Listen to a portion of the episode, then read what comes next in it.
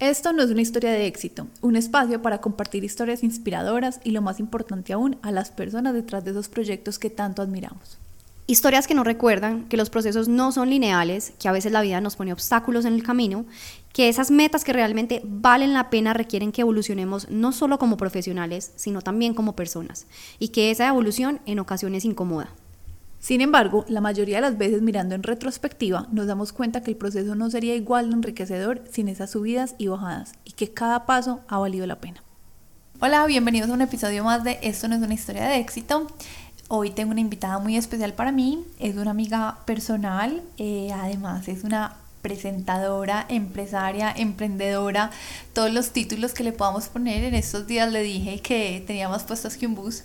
Eh, porque realmente Vero es una mujer súper, hiper, mega multifacética y la quisimos invitar para que nos cuente un poquito de su trayectoria como presentadora, para que nos cuente cómo llegó a ser en este momento la presentadora de, de Teleantioquia, el canal donde en este momento ejerce, eh, y cómo ha logrado como equilibrar todo el tema de cumplir su sueño, de perseguir eso que tanto anhela y seguir manteniendo eh, el negocio familiar y seguir trabajando como en, en, en, lo que, en la responsabilidad, por así decirlo, y en lo que tiene que responder. Eh, espero que les guste muchísimo. Le doy la bienvenida a Vero. Hola Vero, ¿cómo estás? André, gracias por esta invitación. Hmm, tú me preguntas cómo hago, ni yo sé cómo hago.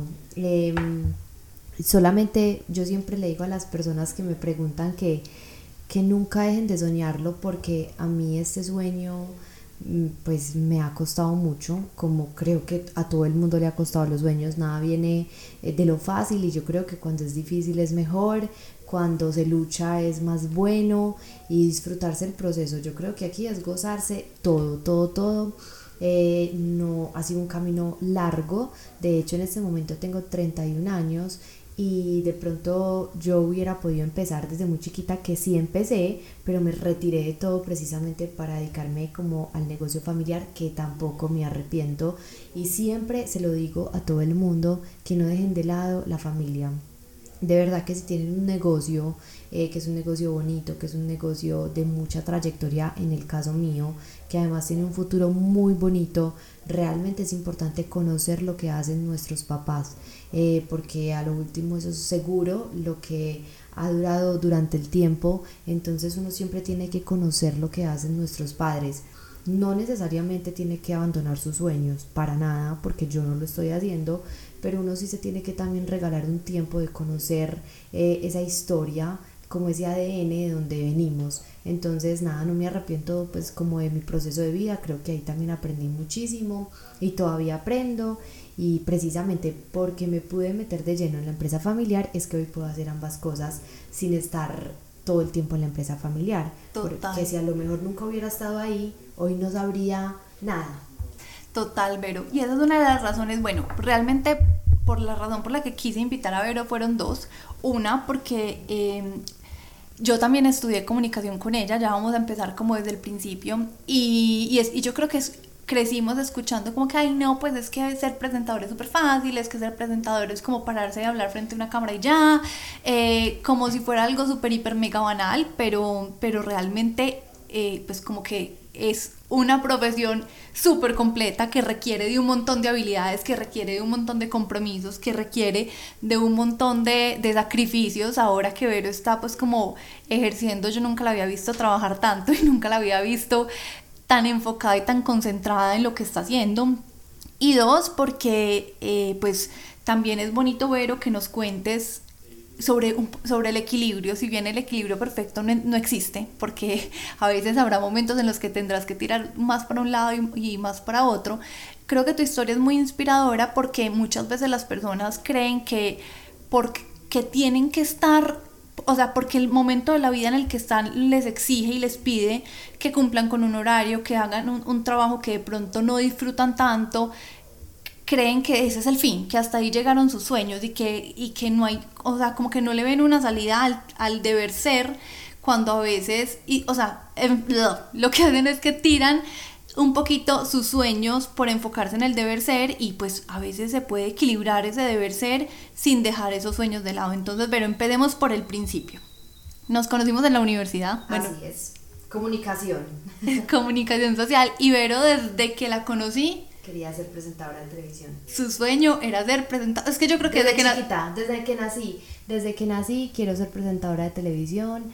Eh, todas las personas que me conocen muy, muy de cerca saben que toda la vida fue mi sueño. Yo siempre remedé a todas las presentadoras cuando veía programas. Mm, mi referente más grande siempre ha sido Andrea Serna y la remedaba. Y Laura Tobón. Y, y Claudia Bamón, son mis más.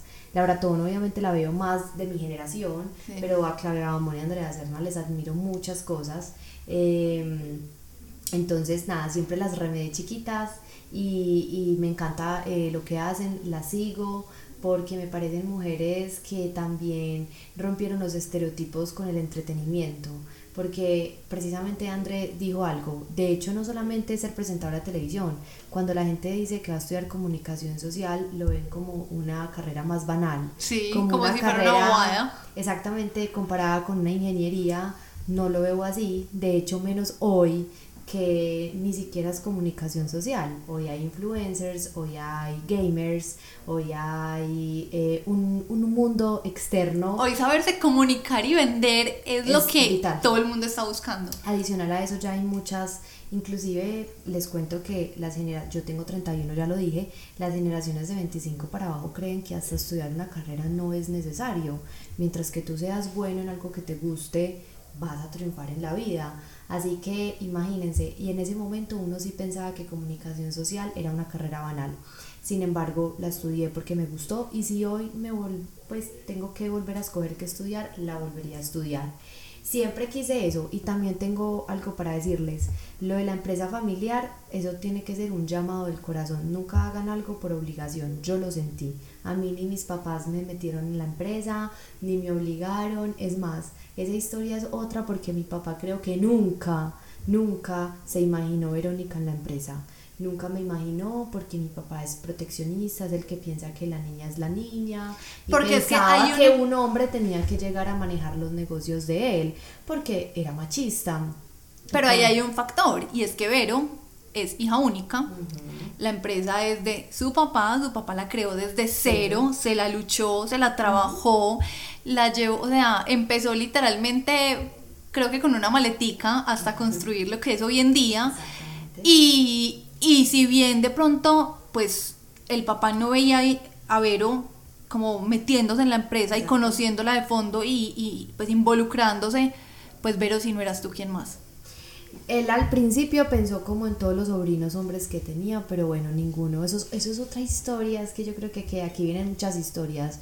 Pero yo creo que la enseñanza número uno que tuvimos como familia es, eh, primero el machismo para la basura. Mi papá fue machista al nunca pensar que su niña podía meterse a un mundo donde también podía cobrar, producir, eh, bueno, sufrir, levantarse con angustias. Y mira, hoy en día soy él. Eh, dos, él también, digamos que pensó como todo el mundo piensa o como pensaban nuestros papás. Si estudias administración, tienes que ser administrador. Si estudias derecho, tienes que ser abogado. Si estudias comunicación, tienes que ser periodista. Por Dios, la carrera no dice nada. Y mi papá pensaba lo mismo. Entonces, cuando mi papá estaba escogiendo quién iba a ser el segundo de él, él quería un administrador de empresas. Y yo, ¿pero por qué? Pues yo nunca estudié administración y miren lo que es la vida. Yo nunca estudié administración y hoy en día soy más parecida a él que cuánto sobrino pasó por ahí, que cuánta persona él ha visto como segundo. Claro, somos el ADN, es lo que nos gusta, lo que nos hace vibrar. Entonces, miren, eso, son muchas cosas las que pasaron. Y tres, yo les digo que eso es una decisión del corazón. Si lo van a hacer porque sus papás les digan, no lo hagan. Eso tiene que nacer. A mí me nació, como dice André, primero porque mi papá la hizo de cero, porque me tocó el proceso de él también, yo creciendo chiquita. Tercero, por la relación que tengo con mis papás y yo creo mucho en el agradecimiento y ellos conmigo han sido increíbles y parte de ese agradecimiento que yo le tengo a ellos es también de empaparme de donde vivo, de lo que, de lo que vivo, de lo que como Eh, entonces eso también. Y bueno, cuarto, siempre lo digo, soy muy afortunada, mi papá tiene un negocio muy bacano, entonces eso también, porque soy consciente que hay niñas que dicen, pero es que mi papá vende llantas, mi papá tiene un negocio muy masculino, mi papá tiene un negocio súper femenino, entonces, y de moda, que a mí eso me gusta, eso también, yo creo que fuimos muy de buenas los dos, Sí. porque ayudó a que el negocio me gustara. Entonces, pero devolvámonos. Estábamos, bueno, nos conocimos en la universidad. Tú toda la vida dijiste, yo quiero ser presentadora de televisión. Sí. Cuando empezamos a buscar prácticas, tú dijiste, yo voy a hacer la práctica con mi papá. Sí. Voy a hacer la práctica con mi papá. El papá de Vero tiene una empresa de ropa interior. Ujú. Vero dijo, voy a hacer la práctica con mi papá, pero al mismo tiempo te apareció una oportunidad de empezar en radio. Hiciste como doble práctica. Así es, eh, yo le toqué las puertas a una emisora de Medellín, o más bien a un periodista que se llama Juan Carlos Sierra, pero yo estaba haciendo la práctica con mi papá. Eh, paréntesis, mi mamá me dijo que pasara la hoja de vida a Argos, a Sura, a Bancolombia, y yo le dije, ¿qué? Jamás, mamá. Pues yo no sé, mi mamá es una ex Bancolombia, y yo le dije, vos me ves cara de yo llegar a una institución de esas, no, ni me provoca, no es mi sueño, no, por ahí no es. Eso también se los digo porque uno no se puede encasillar tampoco en lo que la sociedad lo quiere ver a uno. Ni siquiera porque fuera una oportunidad porque mi mamá trabajaba en Bancolombia. No quería, no me gustaba. No, sí. No, No nunca me he eso. imaginado en eso. Entonces yo empecé a trabajar con mi papá porque dije, bueno, es la oportunidad de conocer el negocio, pero al mismo tiempo le toqué las puertas a una emisora, a un periodista, y le dije, deme trabajo por favor en la emisora. Las palabras de él fueron, ¿usted qué quiere venir a hacer acá? Usted, una niña ahí toda pinchada, que hablamos de ciudad, de los eventos de ciudad, hablamos con la gente de los barrios, sabemos realmente qué necesita. Y yo le dije, ¿cómo así? Deme la oportunidad, usted no me conoce, yo me empiezo a datear, yo estudio. Y sí, gracias a él, después de dos meses de llamarlo todos los días, todos los días, le mandé propuestas por, por, pues, por Word, le hice unas propuestas escritas, le dije qué temas él no hablaba que yo podía hablar. Perseverancia. Exactamente. Él era muy tosco al principio, con una así súper tosco y un poquito que no, que no, que no, hasta que a lo último me dijo, ay, vea, ¿sabe qué? Si quiere, venga, pero realmente aquí tampoco hay plata con qué pagarle. Y yo le dije, no, yo tampoco estoy buscando plata, yo estoy buscando un aprendizaje. Pues ahí entré.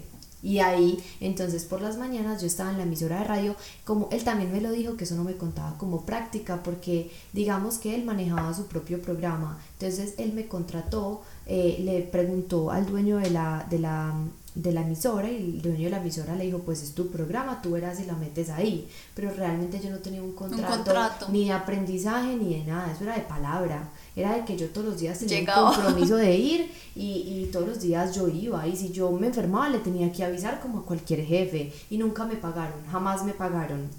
Trabajé un año con él y iba todas las mañanas y ya por las tardes me iba para donde mi papá. Pero, pucha, primer aprendizaje, perseverar y perseguir los sueños. O sea, Vero le dijeron cuántas veces te dijo que no. Por ahí no, pues es que dos meses lo busqué y durante ese año también fue muy duro porque entonces obviamente que no hay plata, que a usted no le van a pagar, pero a mí eso no me importaba, nunca me importó. Y al principio también él obviamente me regañaba mucho que porque tenía que cambiar la forma de hablar, que porque, ay, que, que Vero, que tenés que estar más dateada en esto, en lo otro. Eh, bueno, fueron muchos aprendizajes durante el tiempo, pero ah, yo quería eso. Y gracias a él yo conocí gente en Cosmovisión y entonces ahí fue como otro como otro step en mi vida, como otro como otra escalerita donde me monté. Pero ahí yo ya estaba empezando a dudar si realmente seguía el camino de comunicación o empezaba a trabajar con mi papá, porque ese medio tiempo trabajando con mi papá también me hizo ver que los negocios estaban avanzando, que toda la tecnología, todas estas nuevas, digamos, nueva era estaba creciendo muy rápido y mi papá obviamente también era terco de, de mucha Vieja escuela. vieja escuela exactamente y yo decía no mi papá no va a cambiar fácil y obviamente ese medio tiempo me permitió ver muchas cosas que no me parecían en la empresa de él y yo lo cuestionaba y él un día me dijo, oíme, si estás tan cuestionadora, ¿por qué no te venís vos a trabajar aquí? Y sí, tomé la decisión. Como que un día me hice una pregunta a mí misma, si mi papá le pasa algo mañana, ¿yo qué hago? Y si tengo la oportunidad de aprender de él, de estar con él, de ver de qué comemos, entonces ahí fue que tomé la decisión de salirme de radio. De radio. E irme a trabajar. Y empezar a trabajar con tu papá tiempo completo. Tiempo completo. ¿Cómo fue, Vero, esa de, o sea, cómo fue ese proceso de empezar a trabajar con tu papá? Porque pues trabajar con la familia es, es un reto. O sea, porque es que yo creo que, yo creo que ahí también vamos a, a desmentir algo y es que a veces la gente cree que es como, ay no, pues es que llegó la hija del jefe y hace lo que le da la gana y aquí entra mandando y aquí entra diciendo no sé qué y ella se ganó el puesto solita porque solamente, solo por ser la hija del jefe. ¿Qué tan difícil fue para ti empezar a trabajar con tu papá? ¡Horrible! Esperen próxima historia entre mi papá y yo porque yo algún día quiero contar esa historia. Lo peor, lo peor, lo peor. Y ustedes no saben, nos morimos de amor. Somos uña y mugre. Es mi ídolo. Es mi ídolo. Lo amo con locura y pasión. Pero trabajando. Fue lo peor entrar a trabajar con él porque eh, la faceta de papá tierno, papá alcahueta, como que no. En la empresa no existía. Exactamente. Primero en la empresa nunca existió eso, pero a mí no me importa eso, ¿saben? A mí no me gusta que me traten con, con compasión en ninguna parte, ni tampoco en mi trabajo, ni nada. Pero mm, eh, era, él, él es una persona súper terca. Eh, dicen que yo también, los dos. Y entonces él, yo le decía algo y mm, no le entraba. Y al principio, como yo les conté, como él a mí nunca me vio como, como que fuera a servir, porque pues él decía, no, pues esta de comunicadora, estudió actuación también por allá en la universidad, toda la vida querido ser que actriz, que presentadora, que nada. Entonces él tampoco nunca me vio como esa capacidad mía para los negocios, entonces cuando yo entré a la oficina, pues él sí me recibió porque él es una gran persona, pero nunca me hizo parte. Entonces él era como, ¿esta qué está haciendo? E- Él no me ponía tareas, nunca. A vos te tocaba buscártela Ajá. solita. Entonces yo me mant- entonces yo dije, bueno, ¿qué hago? Voy a aprender. Y me iba para producción todo un mes. Y yo me iba todos los días para producción y le preguntaba al de producción, le preguntaba a la de compras, todo. Después me iba para diseño, le preguntaba a la de diseño, empecé a opinar así de la nada. Nadie me pedía opiniones, pero yo empecé. Hasta que un día eh, empecé a bodega, como que me empapé de todo y me creía la dueña. El creerse es impresionante. Mi papá nunca le dijo a nadie que yo era la dueña. Ah, ahí está como la hija de Nicolás. Y, y él decía, si yo me enfermo, si me voy de viaje, pueden llamar a Tarará. No era yo, era otra persona. Y yo, no importa, yo llegaba llorando a mi casa, pero yo decía, no me importa. O sea, te dolió mucho que él aprender". nunca te, Sí. nunca te, No. te dio un puesto dentro de la empresa, sino que simplemente te vio como la niña que viene aquí a, a, a ganarse la práctica. Sí, y el puesto actualmente me lo di yo también. Nunca me lo dio, ya yo me lo di, obviamente, y ya soy de Y tampoco nunca te dio sueldo. Mm, Al principio sí. Por- Al principio sí me dio un sueldo. eh, Te tocó ganártelo, te tocó ah, sacártelo. Sí, sí, porque él me decía, no, pues como vivimos juntos, pues yo te doy el gusto que quieras, entonces yo para qué plata, yo no, es que yo necesito un salario, yo quiero empezar a sentirme también pues como... Independiente, sí. pues como además que hago algo, pero él como que al principio se tomaba todo muy deportivo, pero él como que un día me empezó, yo, yo iba a todas las reuniones, yo era súper metida, yo, yo cuando tengo algo claro lo busco. Y a mí no me importaban los desplantes de él en su empresa, pero yo me metí en todo, hasta que un día le empezó a ver como conversaciones, exacto, primero mucho compromiso de parte mía y segundo ya como que pasaba algo y como yo ya estaba tan empapada de la empresa porque yo trabajaba en producción, yo trabajaba en diseño, a mí la misma gente me llamaba, entonces yo le solucionaba.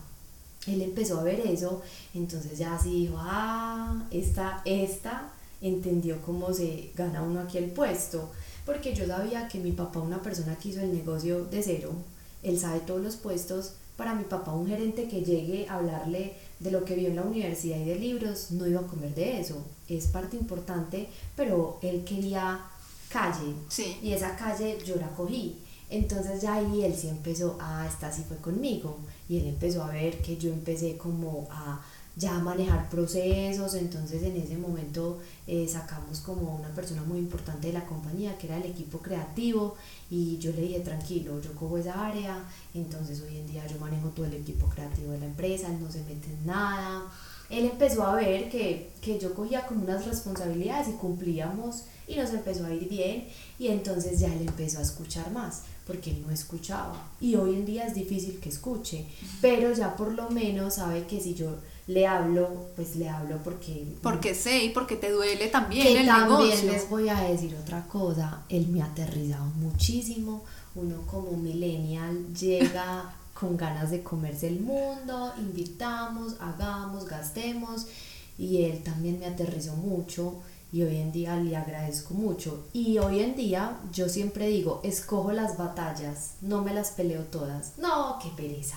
Pero Antes creo- peleaba todo, lloraba todos los días, yo fui donde la psicóloga y todo por eso. Él, él fue un día y no volvió a terapia, me dijo que eso no había problemas entre él y yo. Bueno, porque él ve la vida súper relajada. Pero también aprendí que no todo, no por todo uno puede hacer pro- y eso yo creo que aplica en todas las relaciones. Sí, no hay que engancharse pa- en todo. En todo. Entonces hay cosas que digo, hay que haga lo que quiera. Es la empresa de él, a lo último, por eso no nos vamos ni a chocar ni nada. Cuando pienso que es algo que me afecta o creo que estamos afectando a la compañía, la peleo hasta el final, hasta que él me escuche y lo hago entrar en razón.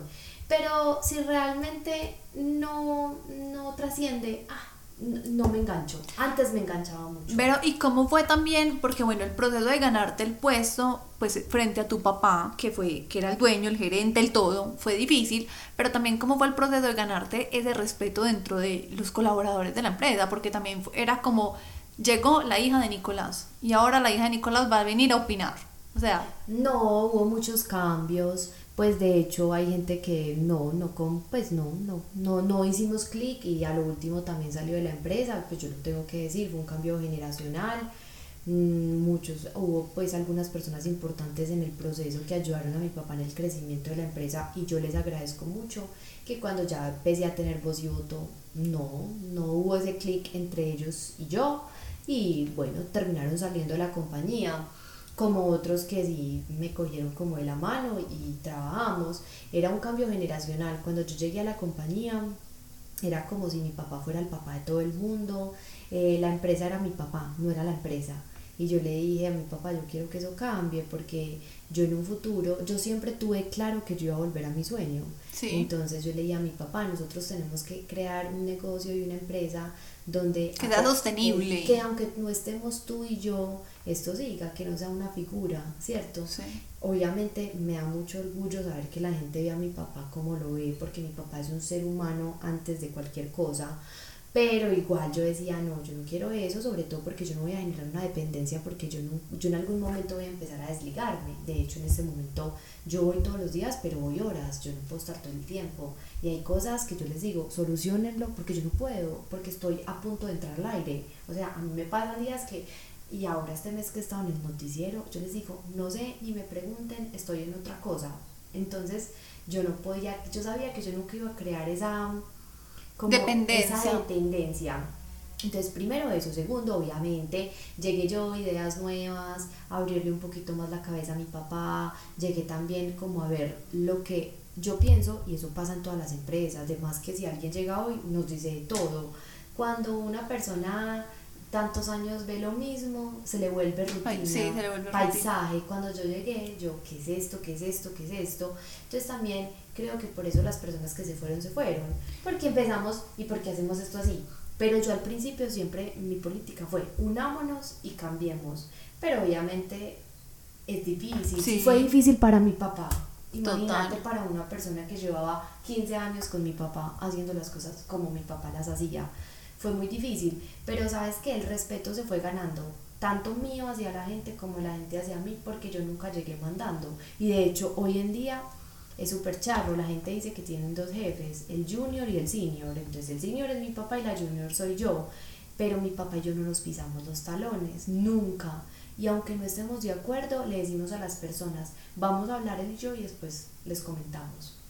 Pero nunca eh, como que hay una, mm, como, como que el uno dice Sí. una cosa o el otro. No, nos respetamos mucho y dos, yo tengo muy claro que él manda. Sí. Todavía lo tengo muy Sí, claro. es, es su empresa. Es la empresa de mi papá. Y si el que manda, ma- aunque mande mal. Y Sí. lo tengo súper claro. ¿Sí Así no estás de acuerdo con todo, la, la última palabra, o sea, La vos, tiene él. sí, o sea, vos tratás, vos luchás, Sí. vos peleas, pero la última palabra la tiene él. Y lo respeto y lo respaldo. Pero, eh, bueno, entonces tú renunciaste a radio, te metiste full a aprender, o sea, De todo. de todo, absolutamente, te metiste en todas las áreas, en todos los procesos, te ganaste el respeto de tu papá, de los clientes, Sí. de todo el mundo. Y a los cuantos años de trabajar full con tu papá empezaste a sentir como, bueno, eh, yo tengo por ahí un sueño metidito en un cajón que es hora como de volver a abrir. En el 2018, yo empecé en el 2014, cuatro años después. Yo nunca me levanté aburrida a trabajar con mi papá, jamás, pero yo siempre tenía esa deuda y en el 2018 esa deuda como que me empezó a tocar la puerta de la mente. Me decía, quiero salir, quiero salir, quiero salir. Entonces un día leí a mi papá, ay no, yo quiero volver a los medios, pues ese es mi sueño, yo no quiero ser una viejita aburrida. Pues imagínate, no cumplí mi sueño. Sí. Entonces mi mamá me dijo, ah, Vero, pero ¿para qué te saliste? Yo te dije que no te salieras en ese momento porque es muy difícil. Volver a entrar. Exactamente. Es un medio muy cerrado y depende de muchas cosas. Pero yo dije, ah, no, a mí no me importa, yo en ese momento lo sentí. Por eso les digo, todo tiene que ser de corazón. Nada puede ser obligación porque ahí es donde no funciona. Y en este momento siento que quiero volver mami y papi, necesito que me ayuden, por favor. Pues nada, como todo papá y toda mamá, sí, te vamos a ayudar, cuenta con nosotros, pero muy difícil porque pues mis papás obviamente pues no trabajan en el medio. Y Eh, empezaste a tocar puertas. ¿Por todo- dónde empezaste? No, imagínense que bueno, pues nada, a cuanta persona que me conocía yo le decía, ay, tú conoces a alguien que me pueda ayudar, ay, tú conoces a alguien que me pueda ayudar. Eh, me han cerrado mucho las puertas también para las personas que me escuchan, eso no le dicen a uno que sí al principio, vea. Una manager de Bogotá. Ah, pero, eso- se fue buscando. te- de una, yo empecé pues por las grandes ligas, pues he tenido contactos allá y busqué una manager muy tesa y me dijo básicamente que eso valía mucha plata, que yo tenía que hacer un book y que además tenía que hacer un reel y yo le dije, yo lo hago, pues gracias a Dios yo tengo el apoyo. Ay, no, sí, me llamas. Me dijo, no, y tienes que tener no sé cuántos mil seguidores en redes. Y yo le dije, pero pues me estás midiendo por seguidores Sí. no, no me estás midiendo pues por mi talento. El caso es que no me quiso ayudar en ese momento, se me hizo como la loca. Bueno, ese fue como un primer no. Sí. Yo dije, bueno, listo, nada, seguiré tocando puertas. Y un día yo dije, eh, estaba en ese momento todo el mundo, el apogeo de las redes sociales. Eso es otra cosa que a mí me ha dado súper duro porque pues obviamente yo ya así comunico más, pero yo... Pero no ponía una foto. O No sea, pero una ponía foto, una no. foto cada. muy- exactamente, cada mes y ahí... No, ni siquiera, por ahí cada seis año. meses. o sea, Vero exacto. ponía nada, o sea, Vero Me era inexistente. Eso, y me cuesta demasiado, y lo digo todavía, cada dos minutos contar lo que hago. Sí. Se me olvida, me cuesta, eh, adicional a eso mi familia no le gusta, o, sea, ni mis tíos ni mis primos, pues yo no tengo como una familia que diga, sí, Yupi, Yo muéstranos". salgo, sí, yo No. salgo en todo, o sea, O sea, no. tengo un esposo totalmente privado que ve un celular y le corre, no tiene redes sociales, no, no le gusta. A mí me eh, pasa un poquito lo mismo, o sea, a mí me pasa como que, no sé, yo grabo una historia y Daniel me dice, ay, salí en el fondo por error, borrala. Es como, es de verdad, o sea, es de verdad. Exacto, entonces primero tengo un esposo cero eso. Mis papás le, le han quitado un poquito como como El misterio. el misterio a las redes sociales, sin embargo, eh, pues mi papá a veces cuando quiero meter muchos temas empresariales me dice en serio, como ah, pues yo papi, tú no sabes lo que tú y yo le podemos aportar desde nuestra Total, o experiencia sea, la sobre todo gente". porque es que, o sea, yo necesito sentar aquí a tu papá, porque es que tu papá tiene una historia, Y- Vero. Pero él, pero, pero es que mira, No le gusta. ay, no le gusta y, y sabes qué, también la gente es súper boba porque mucha gente, ay Nicolás, te vimos y mi papá en dónde, ay Verónica, ¿dónde me sacaste? Y yo la gente sí es boba, pues yo no llamo a nadie a decir que lo vi porque lo vi en una red social. Sí, no. y me pasa también con mi relación. Ay, que tú con Sebastián. No, yo con Sebastián es que es mi vida privada. Lo que pasa en mi casa yo no lo divulgo en mis redes sociales. Porque si a mi esposo no le gusta salir en mis redes sociales, lo voy a respetar. Porque mi relación no es lo que yo quiero publicar. Sí. Esas cosas pasan y también me ha pasado con Sebastián, que entonces si monto una foto con él, que entonces Julanito lo llama y yo, pero qué, la gente porque es tan boba, pues obvio somos esposos y, y salimos y comemos un helado, pues... Y nos vamos de viaje juntos. Una, exactamente, o sea, tenemos una vida como todo el mundo, entonces yo qué posición tengo, pues ya, Sebastián lo respeto, no quiere salir, no te saco. Y es mi vida privada y cada vez digo siquiera porque mi relación está basada en mis redes sociales. Y en cuanto a mi familia, ellos han aprendido un poquito a ser más tranquilos, pero pues tengo tíos, tengo que no les gusta eso y tengo que respetarlo. Entonces, bueno, esa parte la respeto, pero entonces imagínate, yo con una familia así toda apática. Y empezaron, exacto, con, una familia que no quiere ni aparecer, con vos que ponías una foto cada seis meses y llegabas a tocar puertas y te, y te dicen básicamente como que, que tu buque son tus redes sociales. Algo así. O sea, que tu carta de presentación son tus redes sociales, que cuántos seguidores tenés, que qué contenido montás, que qué haces y vos pues no, nada. Casi me da un yello entonces yo dije, bueno, ¿qué me gusta? A mí me gusta entrevistar, es, me encanta y voy a empezar a entrevistar gente. Al principio, como todo, yo no tenía un foco, yo entrevistaba desde el peluquero hasta el político y hasta la de moda. Me gusta mucho la moda, pero siempre he pensado que no es mi propósito de vida, sino como el accesorio. Cierto, porque trabajo en moda, porque me gusta, pero yo a veces veo mucho la moda como un negocio en el sentido de que cuando quiero hablar de moda me gusta más hablar del negocio que hay detrás, no de la parte estética, pues obviamente todas las chicas que hoy están montando marcas son talentos, talentos, talentosísimas y tienen mucho que dar en estética, pero, pero a mí me gusta más es mostrarle a la gente que montar una marca de moda es difícil, que por ejemplo la moldería es súper importante, los costos son súper importantes, hacer una colección que hable con la otra, o sea, más allá de lo que uno ve, la ropa que uno se pone, hay un montón de hay cosas. Hay un universo atrás, gigante detrás. Que creo que a veces desconocen las nuevas generaciones. Y que tú conoces no solamente porque te gustó la moda, sino porque, vives de eso. Exacto, y que muchas veces en mi negocio es cero mi estilo, muchas cosas, y tengo que desligarme de Verónica para meterme en el público mío. Y dos, muchas cosas es dan, no dan, la rentabilidad, cómo funciona esto, y es muy diferente a uno montar un post hermoso con algo divino. Devolvámonos un poquito. Sí. Porque también ahora, ahora recuerdo que cuando Vero empezó a trabajar con el papá, pues Vero siempre ha sido una persona que le gusta la moda, que Vero se va de viaje, le encanta comprar y no sé qué, no sé qué, pero la marca de su papá es una marca muy, pues muy masiva y pues y muy pues y tienen productos muy básicos o, pues o sea son productos como son básicos o cuando sacan como colecciones son muy moda que es cero Vero y cuando Vero empezó era papi mira este encaje tan lindo no no no Verónica eso no eso está muy caro papi es que en Brasil traen unas telas divinas no no no Verónica eso es carísimo y Vero decía o sea cómo cómo cómo lograste en ese punto en el que vos hoy en día tenés clarísimo, sin haber estudiado nada de, ni de diseño de moda, ni de producción de moda, ni de nada, decir, es que esto le gusta a mi público, así a mí no me guste. Mira, a mí eso me parece muy difícil. Yo tengo un pensamiento súper de negociante. Los negocios tienen que dar plata. Total. Y se lo digo a todo el mundo. Gústele a la vecina o no le guste a la vecina, o gústele a, a su ídolo o no le guste a su ídolo o lo que sea. Yo nací en un, pues yo le debo todo al mercado masivo de Colombia. Primero me encanta ese mercado. De hecho, a veces me pongo a pensar si yo montaría una marca, digamos, eh, pues de alta costura, de alta gama, no soy capaz. No, no tengo ese, ese chip en mi mente porque mi papá tiene otro chip y me crió con otro chip.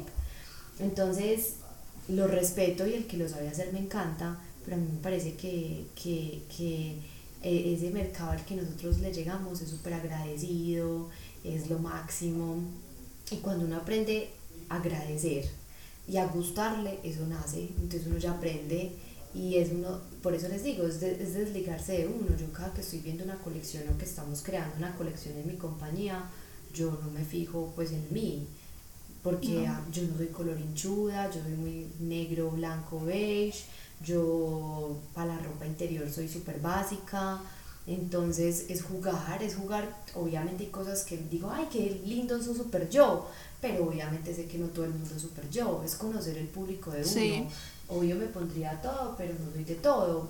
Es, es, conocer y saber qué nicho es. Y cuando uno se mete en un negocio y uno ya empieza a ver rentabilidades, empieza a ver lo otro. Total. Pero uno se enamora de cuidar eso. Sí, y es que yo creo que estás tocando algo y es que hay un tema, o sea, Vero sabe que desde que yo empecé a emprender me metí demasiado como en el mundo del emprendimiento y en cursos y no sé qué y, y, hoy la gran mayoría de mis amigos son emprendedores porque pues cuando uno se empieza a mover en este medio hace amistades pero me ha, me ha parecido algo muy curioso, es que a veces cuando la gente me toca las puertas como, ay, vení André, es que tengo una idea de un proyecto, eh, ¿será que me sacas una horita para que para contarte la idea? No de qué muchas veces la gente tiene súper claro el producto, pero no tiene ni idea del modelo de negocio o no sabe ni dónde lo va a vender, ni cómo lo va a vender, ni dónde lo va a vender. es que a mí no me gusta vender.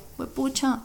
O sea, el negocio vive de las ventas. todos los negocios viven de las ventas. Todos los negocios viven de las ventas. Un negocio que no de plata no sirve. Primero que todo se los digo. Si es un negocio obviamente de hobby y usted tiene cómo sostenerse, perfecto. Perfecto. Pero si es un negocio en el cual usted se va a sostener, le tiene que dar pues plata, sí o qué.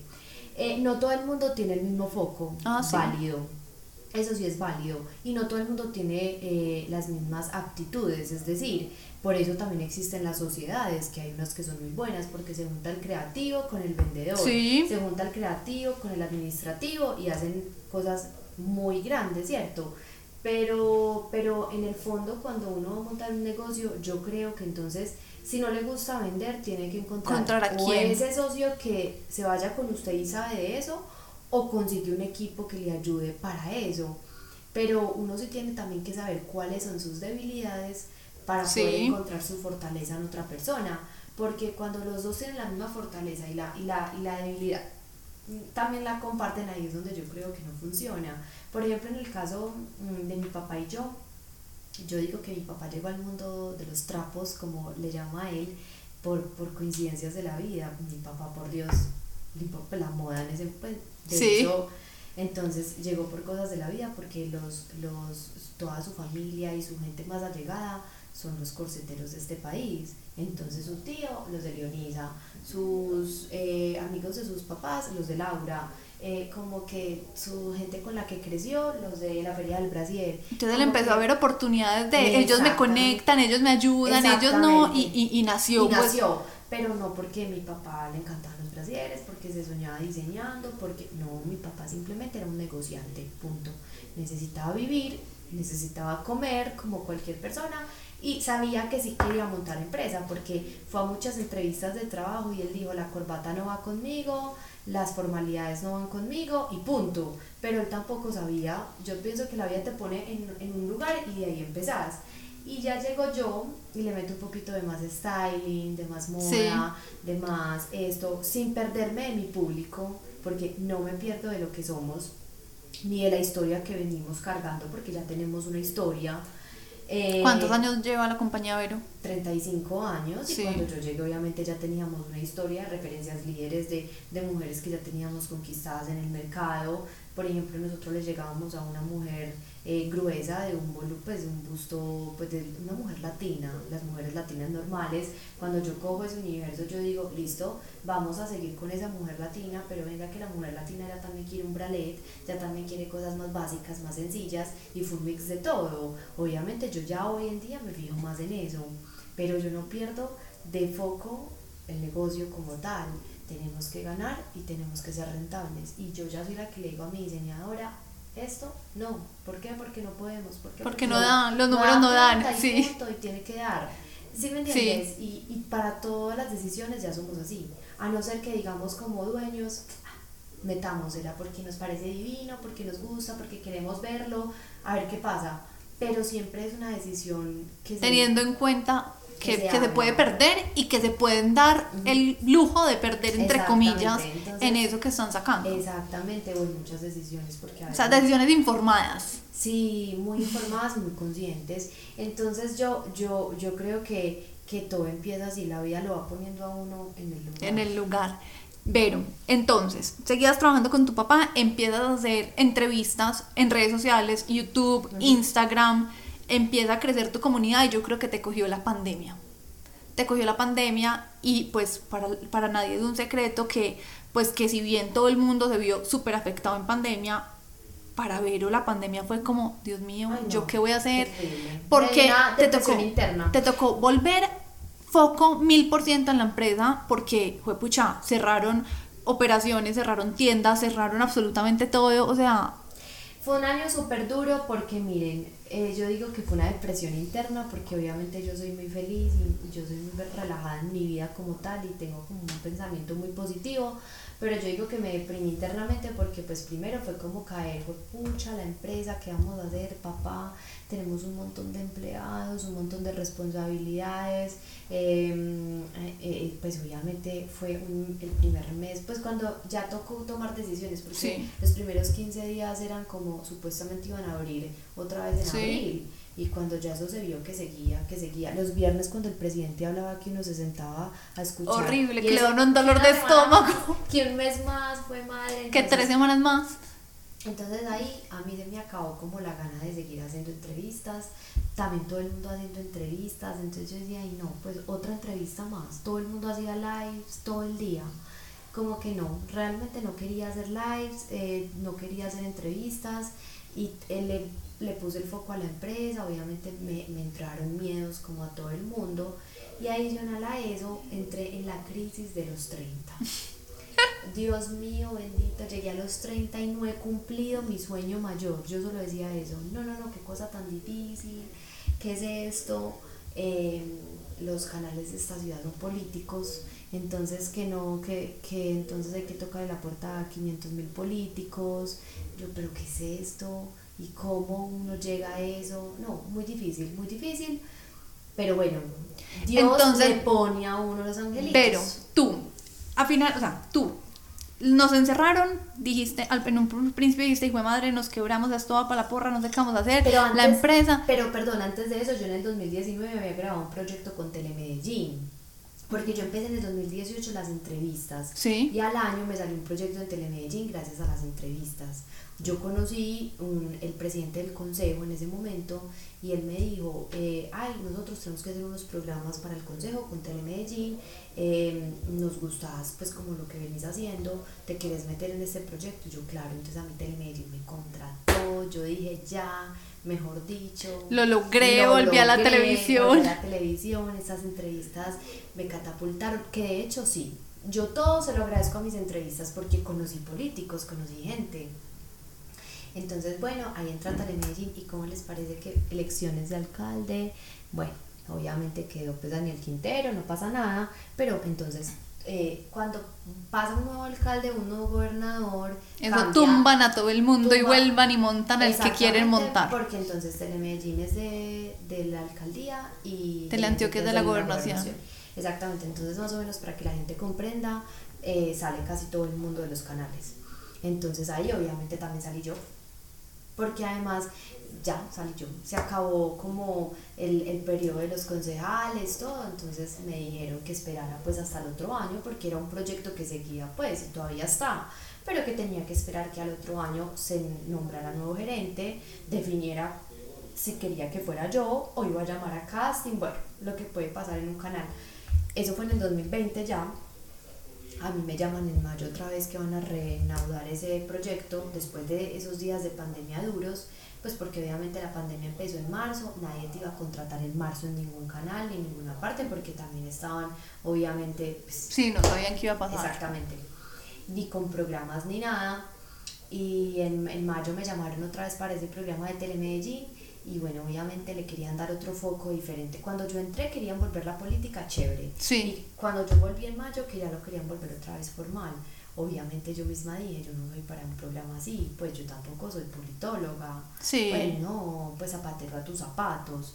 Es un tema muy delicado donde yo no tengo conocimiento, muchos conocimientos. Sí. Me gusta la política, pues como me ha tocado ya hace cosas, pero yo Sí, no, no, sí, no, el programa no era para ti. No era para mí, pero entonces ahí ya me cogió la crisis, como que es esto tan duro, uno cómo lo logra, eh, le escribí a mucha gente, pues a, a, muchos amigos políticos que tengo, todo el mundo, sí, yo te voy a ayudar, sí, mándame la hoja de vida, y yo, por Dios, yo mandé hojas de vida, y yo decía, ¿y, y qué? Yo no he hecho nada, pues, sí, o sea, no sé, pues un año en radio, pues cuatro programas en Telemedellín que alcancé a grabar, pues, ¿qué más puedo mostrar yo? O sea, no, y miren mis redes sociales, sí. obviamente yo mandaba pues como todas las entrevistas que yo había hecho, pero súper duro, pero yo nunca dejé de creer, yo llamaba a Raimundo y todo el mundo.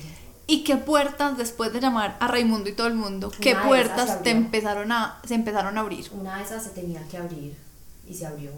Un, un, un, mi ángel de la guarda, José Luis Noreña, apareció en mi camino y él me invitó a trabajar con él. Pues el día me llamó y me dijo, ve, necesito una comunicadora social en mi equipo, eh, ¿por qué no tenés a trabajar conmigo? Y yo, ah, sí, no, en serio, me dijo, sí.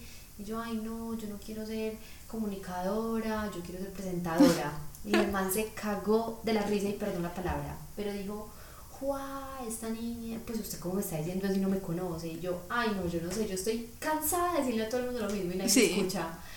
Y él se rió más y me dijo, ¿sabes qué? Me caíste en gracia, vean, conozcámonos.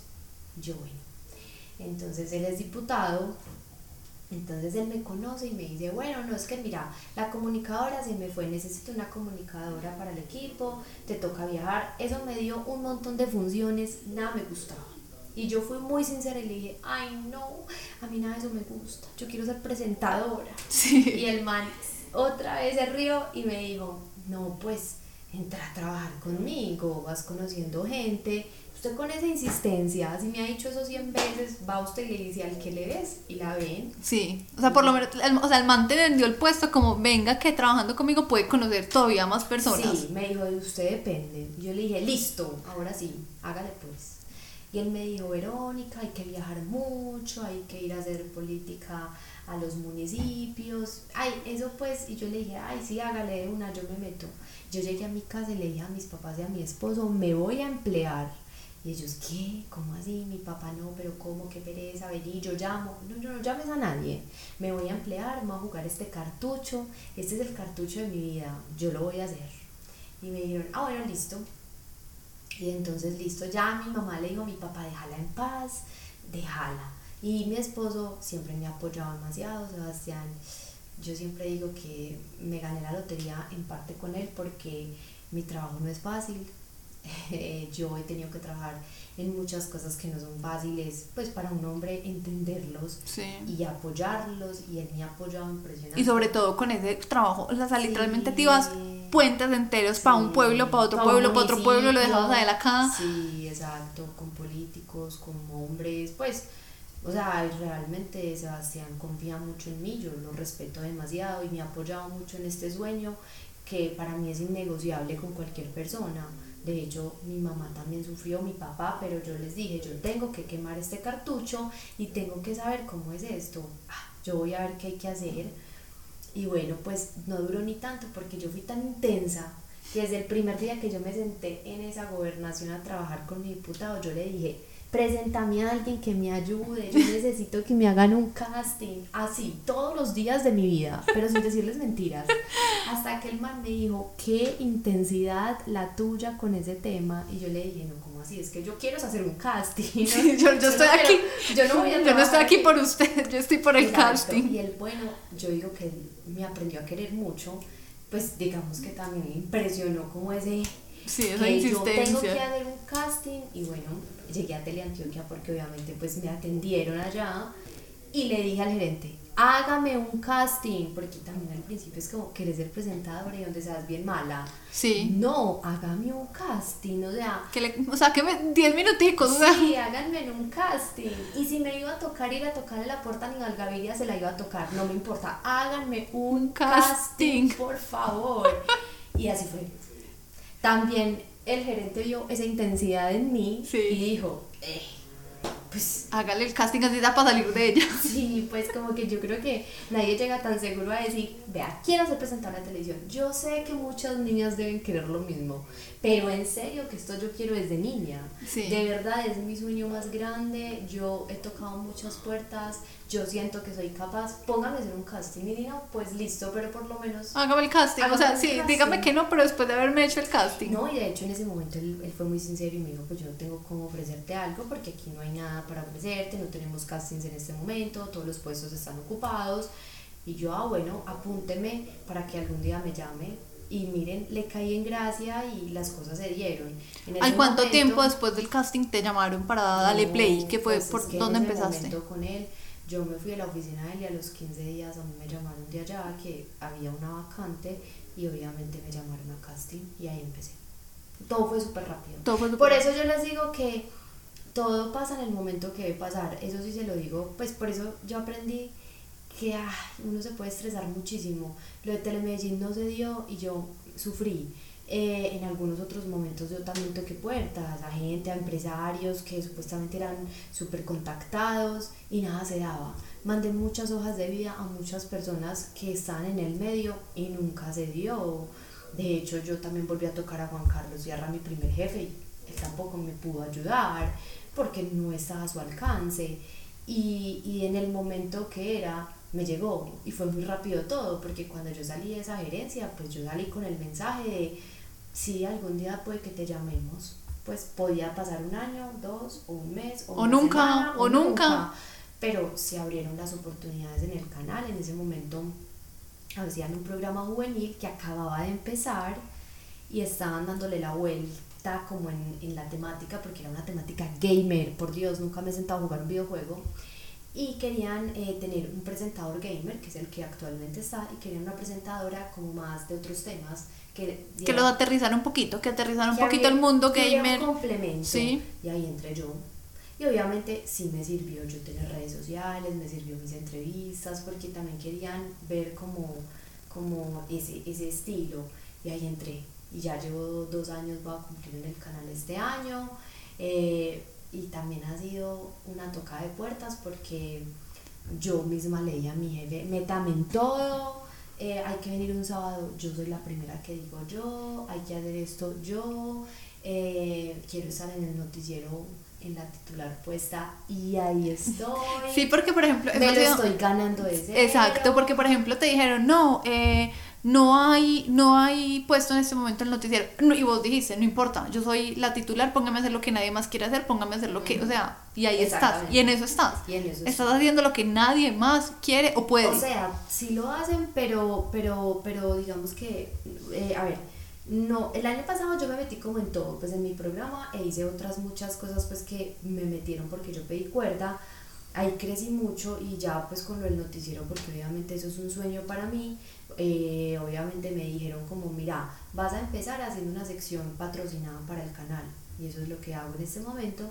Y además nadie me puso pues como a hacer notas ni nada, pero yo sé que mi equipo hace notas, entonces yo también voy a hacer notas y yo me creo parte del equipo y el, y el, y el, el de noticias me deja hacer notas y yo hago notas y hacer notas es, es dispensioso, es maluco, pues no, no es que sea maluco, pero obviamente no Quita es lo que ve tiempo, sí. allá, o sea, es, es lo que hay detrás de cada presentadora, ¿sí me entiendes? Y yo dije, listo, y, para, y a mí me sacaron entonces dos días de Dale Play para darme ese espacio en el noticiero y para esos días yo tengo que hacer unas notas. Entonces las notas yo soy la realizadora, yo presento, yo salgo, yo cuadro, yo llamo a los camarógrafos, yo llego, yo, o sea, a mí se me triplicó el trabajo sí. este año, pero a mí no me importa porque yo sé para dónde voy. Y si yo sé para dónde voy, Porque vos voy. te estás ganando el puesto de... Me lo estoy ganando, me lo estoy luchando y me lo voy a luchar. Y tengo súper claro dónde me quiero parar. Entonces no me importa nada. Eso también le digo a la gente.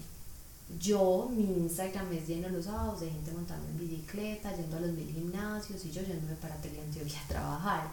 Eh, mi, pues mis horarios, obviamente yo antes cogía un avión cada dos días y no tenía que preguntarle a nadie. Yo ya, pues yo no me puedo ir, unos- yo, los- yo los viernes tengo que cumplir. Y eso ha sido muy tedovero porque, fue pucha, o sea, tenés tan claro tu sueño que has sacrificado todo, todo. todo, todo y, y, y estoy dispuesta a sacrificar muchos proyectos de vida, pues por ejemplo, pues lo cuento acá porque no me importa, yo también quiero ser mamá. Y en este momento digamos que nuestro círculo social es todos los días un embarazo. Un embarazo nuevo. Y yo sí quiero ser mamá. Y a veces me choqueo con eso, ah, Dios, quiero ser mamá, pero en este momento estoy tan enfocada en mi sueño que no es tampoco que lo voy a aplazar mil años, pero como que le quiero dar un poquito de más prioridad a mi sueño que, que a eso sin dejar de pensar ni nada por el estilo. Entonces, no sé, es, es uno también estar muy enfocado en lo que quiere, a uno nadie le regala nada, hay que luchárselo y aquí estoy. Vero, pucha, hay mucho que aprender de Vero. Vean, tocar puertas. Uno es ser presentadora, no es simplemente Humildad. vestirse un- humildad también. Uf, humildad, pues porque he tocado muchas puertas y, y recibo no, y yo lloro un día y me deprimo un día, al otro día me toca levantarme otra vez a tocar otra puerta, y así sucesivamente. Y humildad porque este medio es muy horrible, mentiras. Es un medio muy lindo, pero, también es difícil. Pues es difícil y no solamente mm, implica tener talento, implica muchas cosas que uno a veces dice, uy, qué pereza, pero toca. Entonces, echarse jabón y que todo resbale. Pero si pudieras, claro. si pudieras dejarle como tres enseñanzas a las personas que te están oyendo, ¿cuál sería? Hmm. Perseverancia, nivel Dios. No saben cuánta. La perseverancia es lo que más como que eh, les puede ayudar a conseguir algo. La vida siempre te va a devolver algo bonito. Dos, soñar. Nunca dejen de soñar. Yo creo que uno es perseverante si es algo que uno quiere con el corazón. Nada por obligación. Y nada desde el miedo. Nada, nada, nada, nada. Nada de que, ah, es que yo quiero lanzarme a hacer esto, pero qué susto si no. No, no, no, no piensen eso. Sí. Y si pasa, ¿qué importa? Es un aprendizaje y usted se, se volvió a levantar. Nada desde el miedo. Si usted, nada, o sea, usted las cosas las hace desde el amor, desde la convicción, tiene que llegar a algo bueno. Así es. total. Entonces, nada desde el miedo, pura perseverancia y soñar. Porque yo creo que cuando se acaban los sueños, se acaba la vida. Sí. O sea, yo creo que a mí lo que hoy, a mis 31 años, como que me tiene feliz y lo que yo digo que nota mi vida es mis sueños. Mis sueños. Y, y darte cuenta que sos capaz de lograr lo que te propones. Sí, con, o sea, obviamente llevo mucho tiempo. Sí, pero- sí, o sea, no ha sido fácil, no, pero, no, pero- no has tirado la toalla. No, ni la voy a tirar y ya al nivel a donde yo he llegado, no la tiro por nada del mundo. Y, y lo tengo súper claro. Entonces es eso, como esas tres cosas, perseverancia. Y cuando yo hablo de perseverancia, hablo de mucha, mucha disciplina, de mucha humildad, mucha humildad. Yo creo que a nosotros nos falta mucha humildad, a todos los seres humanos. Y dejar el ego a un lado. ¡Ja! En esto también hay que dejar mucho el ego a un lado. Uno con ego no llega a ninguna parte. Entonces también Así como es, un ese ego y ah, ah, sí, qué importa, no me importa. Yo he barrido y he trapeado inteligente y no me importa. Total, así es. Vero, muchísimas gracias por tu tiempo, muchísimas gracias por estar aquí. Sabes que te quiero, que te adoro, que te admiro. eh, y creo que a los que nos están oyendo también les quedó una historia muy bonita de, de trabajar por los sueños. Entonces, un abracito y gracias. Gracias a ustedes y no se cansen de soñar y de trabajar por lo que quieren.